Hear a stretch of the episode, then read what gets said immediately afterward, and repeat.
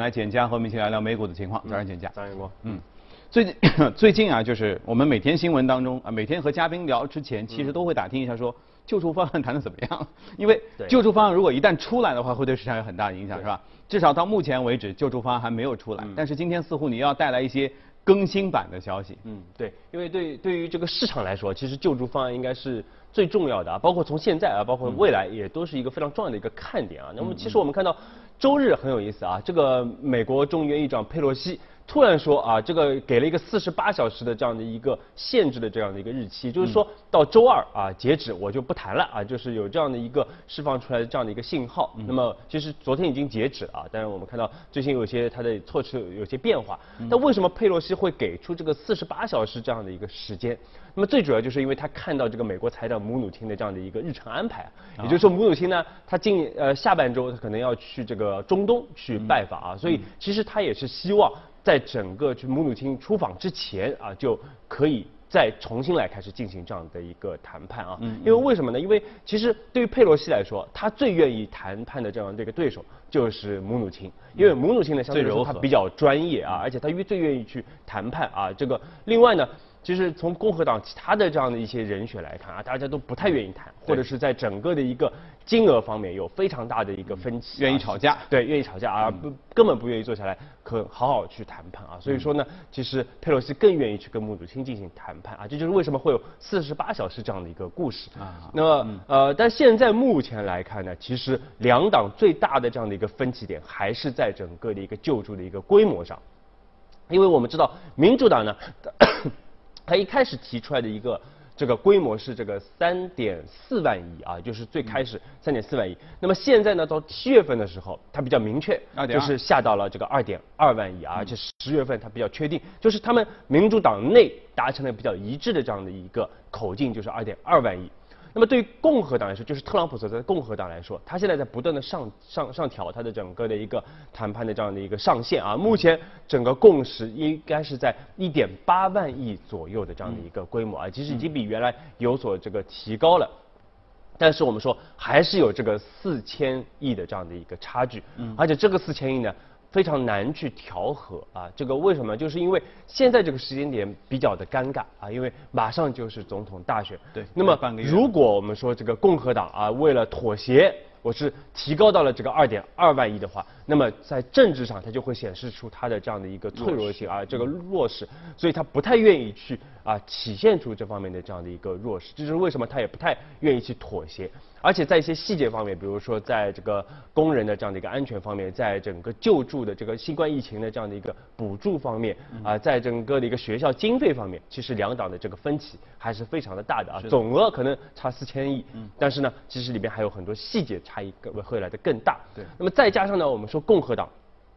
他的很多的这个人，包括像这个参议院。这个多数党领袖这个麦康奈尔啊，他最他也是表示，其实共和党大部分人啊，都不太愿意推出一个这个一点八万亿的这样的一个计划啊，他们可能希望更低啊，就可能在一万亿以下的一个水平，甚至啊希望推出一个小规模的啊，先小规模的推出到这个总统大选之后再来推出一个大规模的啊，这是共和党的这样的一个希望啊，而且特朗普呢虽然说他啊放过嘴炮啊，说可能我会推推出一个更大的这样的一个计划，但是呢我们知道他的。整个的一个这个波动是比较大的啊，所以佩洛西也不太愿意去跟他去有这方面的这样的一个谈判啊。所以虽然说呢，其实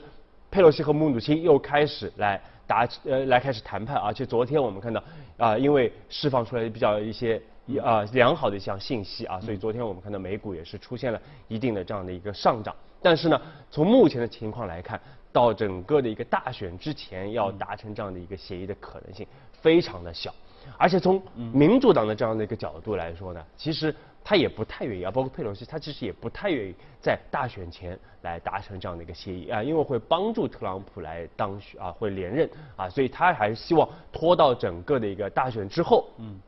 也就是说啊，结果出来之后啊，再来这个这再来再来推出新一轮的一个计划。嗯。那么，而且从目前的整个民调，大家也看到了，就是啊，拜登的这个领先幅度还是非常的大的啊。那么，如果说拜登赢得了总统大选，而且再加上民主党如果又把这个参议院又拿回来的话，嗯。那么，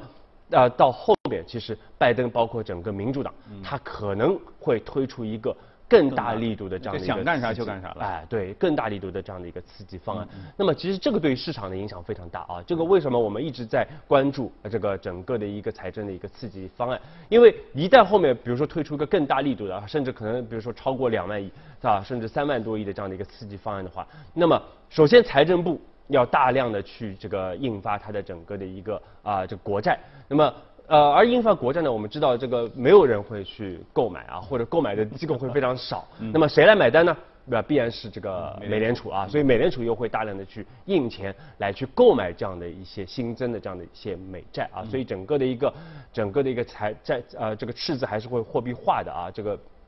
那么这个会导致什么呢？导致整个的一个信用货币的整个的一个贬币值会出现贬值啊。那么这个对黄金，我们说也是长期来说是比较的一个有利的。那么再加上啊这样的一个刺激方案，会导致美元会可能会出现明显的这样的一个疲软啊。那么这个对黄金也是相对来说比较的一个有利。对，所以其实这个事儿是连在一起，是一系列的哈。对，我们还回到这个救助计划，其实很多人可能会有这个疑问，说为什么嗯我这儿要一点八，这儿要二点二？那不是给的钱越多越好吗？你说二点二，我应该说二点五；你说三，我说给五万亿，多好，大家都有钱花。其实就是这个分配上是双方谈不拢的地方，因为共和党和民主党有各自的这个呃他的票仓，他要去亲近选民，也就是说，我把钱是给这些支持我的人的，那边说我要把这些钱呢是给那些支持我的人。其实，在这个方面，也就是在功劳簿上，其实双方有点谈不拢。那么，既然释放出了四十八小时，现在这事儿已经过去了，但是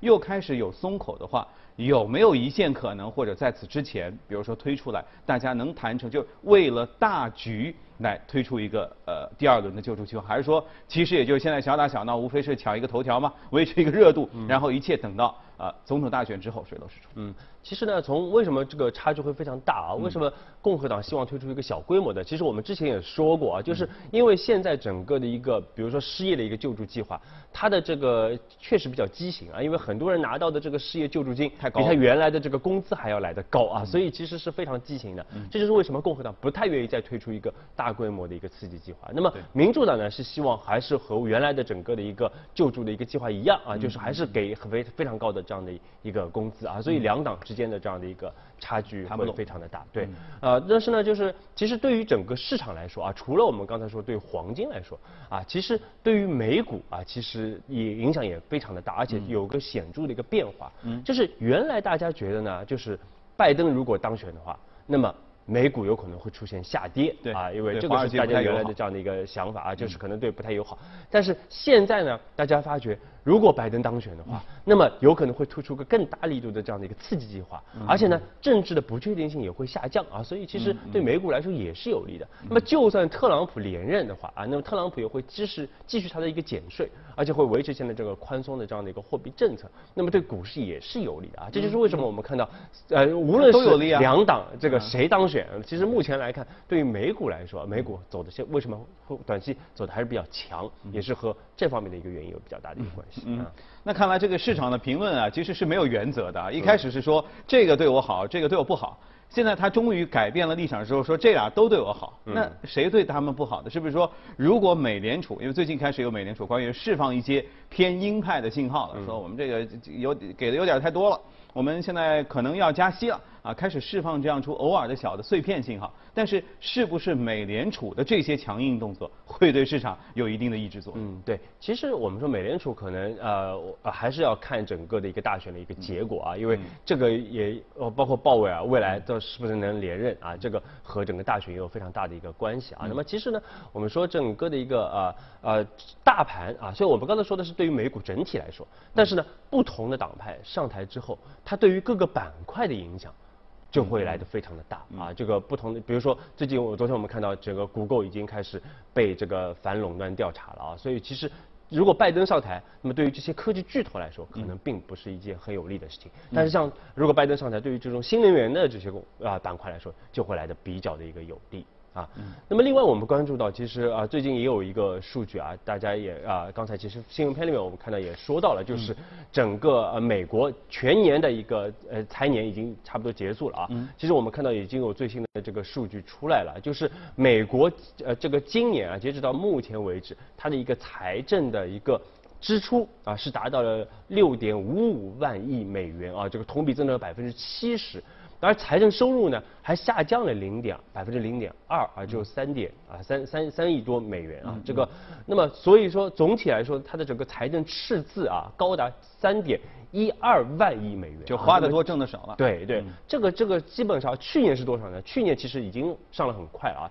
那去年也就零点九八万亿美元啊，就是说今年的整个财政赤字是去年的三倍还要多啊，这是个非常夸张的一个数字，而且从二季度的整个的一个赤字的一个水平来看，其实美国今年的一个赤字率已经高达了百分之十六，那么这个是。二战以后，就是一九四五年以后的一个最高的水平，甚至是当时金融危机啊，当时我们知道这个零九年最低点的时候，整个的一个财政赤字也就只有十百分之十左右，现在已经到了百分之十六啊，所以其实后面我们知道，如果要推出近一轮的这个刺激计划的话，可能整个赤字率还是要维持在一个非常高的这样的一个位置啊，这个是大家要去重点去关注，因为你最后你还是要去还的啊，还的这些债。啊，但是另外也有一点，我们觉得很有意思啊，就是虽然说今年整个的一个财政赤字率增长了三倍啊，但是呢，今年美国整体的这个美国政府啊，整体的一个呃利息的支出反而是下降了三百零九亿美元啊。为什么这么说？一就是主要是因为在新冠疫情之后啊，美联储把整个利率压得非常的低啊，压到了差不多零的这样的一个水平啊，使得美国这个国呃财政部。借贷的这样的一个成本啊，出现了一个大幅的这样的一个下降啊，所以这个，所以为什么美美国政府其实未来不太愿意去看到美债收益率是有一个明显的一个抬升的啊，因为这个会增加它未来的这个进一步举债的这样的一个压力啊。但无论如何，我们说现在整个的一个美国的整个的一个债务的一个规模是非常的一个庞大啊，就是无论是谁当选，那么。对于下任总统来说，都要希要尽量让美国的整个的一个财政支出啊，要进入到一个可持续的一个稳态的一个状态，而不能像现在这样再过度的这样的一个举债。哎，因为我们知道美国还是一个老也是个老龄化的一个国家啊，那么呃未来整个的一个啊这个包括整个的一个医药的这样的一个支出啊，养老的一个支出会非常的一个。快速的一个增加啊，也就是说，预计目前一个节奏到二零五零年，美国的一个居民啊，这个持有整个的一个联邦债务的一个规模要达到 GDP 的百分之一百九十五，现在已经超过了百分之一百啊，已经是最高的一个水平啊，最近是快速的一个增加，到二零五零要增长百分之一百九十五啊，所以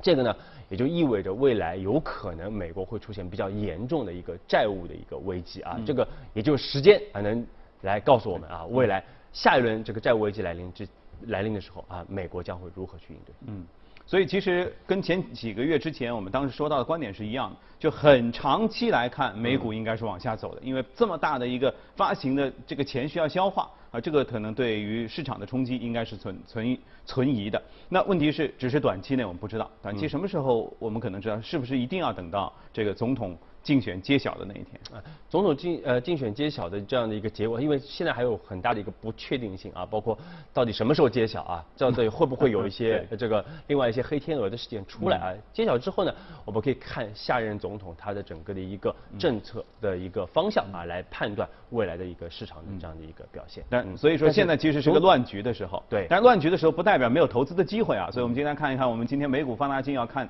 挖掘什么样的投资的机会，来看一下。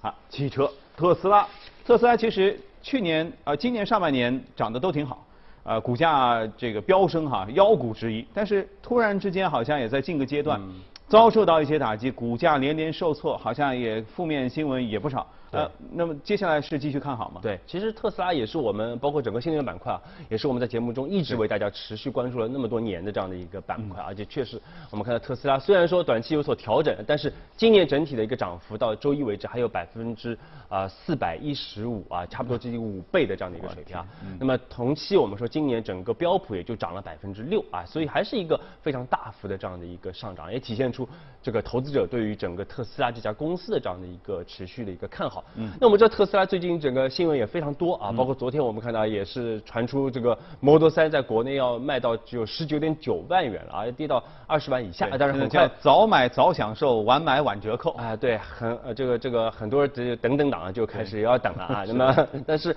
我们说虽然说这个。公司出来辟谣啊，但是从长期的趋势来说，整个的一个新能源车的一个价格还是会持续的一个下行的，这是一个比较确定的这样的一个现象啊。那么另外呢，其实大家关注到的一点啊，就是其实特别是海外投资者非常重重要关注的一点就是什么呢？就是在欧洲啊，其实特斯拉原来是欧呃在特斯拉这个特别是 Model 3，它是整个欧洲的这样的一个销售的一个冠军啊，但是最近出现了一些变化啊，就是。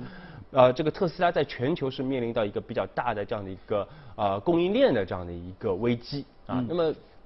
呃，其实我们说这个特斯拉目前它有两座超级工厂啊，一个在美国的这个 Fremont 啊，那么另外就是在上海的这个超级工厂。嗯。那么原来出口欧洲的啊，主要就是这个美国的这个 Fremont 的这个工厂啊。嗯。那么呃，而中国的特马斯克一直说这个上海工厂主要就是供给这个本土的。这样的一个呃一个销售啊，因为确实这个本土的一个需求量也非常的大啊。但是呢，最近我们看到这个法国有一个车主啊，拿出来他的整个的一个订单啊，包括他的整个车型，发觉哎，他收到的这个 Model 3啊是来自上海的啊，这个和原来马斯克这个承诺的东西是不太一样的。嗯啊，为什么出现这样的一个情况啊？为什么呃就是主要是因为什么呢？因为现呃这个欧洲我们知道，在今年上半年啊，它整个的一个。呃，电新能源车的销量应该是全球第一的，因为它有非常大的一个补贴啊，所以说其实它的整个的一个销售情况非常的好，整个欧洲市场。但是呢，这个 Model 三啊，虽然说它有很多订单。但是它迟迟没有办法进行交付啊，因为美国这个 Fremont 的这个工厂很很啊不不太容易开工，而且虽然说现在整个恢复正常，但是因为它大量的这样的一个产产能都给到了 Model Y 啊，所以它 Model 3的这样的一个订单是比较有限啊，再加上上个月我们看到它还有一个小型的这样一个罢工啊，所以也是影响了它的整个的一个生产。嗯，那么再加上这个它德国的这个超级工厂呢，要到二零。二一年的七月份啊，才会开始这个生产新的这样车型，而且初期生产车型还是 Model Y，还不是 Model 3啊，所以这就是为什么，就是它当中有一个很大的这样的一个供需的这样的一个缺口啊，这就是为什么它不得不被迫啊，要从上海这个非常的远的一个地方去啊去出口到欧洲，而且就算是上海去出口到欧洲啊，我们算下来这个成本，就算它运费要高一点。但是它综合成本还是要低，比美国生产还是要低很多啊！因为中国，因为是我们知道现在整个全球的一个新能源的一个产业链基本上都是集中在中国啊，所以中国在整个新能源汽车的一个产业链上有非常大的这样的一个竞争的优势。嗯。所以我们看到上海工厂啊，又再次拯救了这个特斯拉，再次拯救了马斯克啊。嗯嗯。啊，那么回到我们说国内啊，其实我们看到整体啊，九月份的这个中汽协也是公布了最新的整个的一个销售的一个数据啊，整个的一个呃整个乘用车啊，同比增长有百分之十二点八啊，环比有增长百分之十七。那么呃这个新能源车增长更快啊，百分之六十七的这样的一个同比的这样的一个增长啊，这个十三点六万台。那么呃，其实我们从去年呃年底开始，我们就开始跟大家来推荐这个不不只是新能源车啊，包括整车的板块，我们都给大家来进行一个推荐。因为当时呢，其实已经看到明显的一个底部了啊，因为整个库存去的差不多了啊，整个的一个这个销售也开始逐渐的这样的一个恢复，再加上各地呢整个限购的措施也开始有一些松动啊，所以我们说其实去年应该来说就是个汽车就国内汽车行业一个底部。但是今年因为一季度的一个疫情啊，所以一下子又把这个呃这个复苏给打断了啊，就是包括大家的一个这个消费啊，也出现了这样的一个中断。但随着因为中国整个疫情控制非常好啊，所以我们看到最近很多行业都是出现了一个爆发式的这样的一个复苏的这样的一个增长啊。其实很多欠着的这样的一个需求又开始集中的一个释放